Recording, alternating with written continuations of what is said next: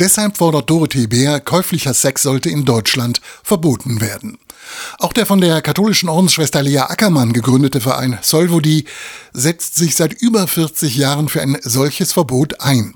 Das sagt Sozialarbeiterin Dagmar. Sie berät und unterstützt bei Solvodi in Braunschweig Prostituierte, die aus dem Milieu aussteigen wollen. Und sie ist davon überzeugt, ein Verbot allein ist zu wenig. Also Mord und Totschlag und Diebstahl sind in Deutschland ja auch verboten. Es geht ja darum, dass wir die Haltung vertreten, wir geben kein Geld dafür aus, dass jemand mit dem Körper eines anderen machen kann, was er will.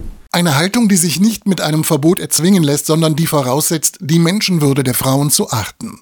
Dagmar will ihnen die Würde zurückgeben mit dem Projekt Ausstieg und Neuanfang, kurz Asuna.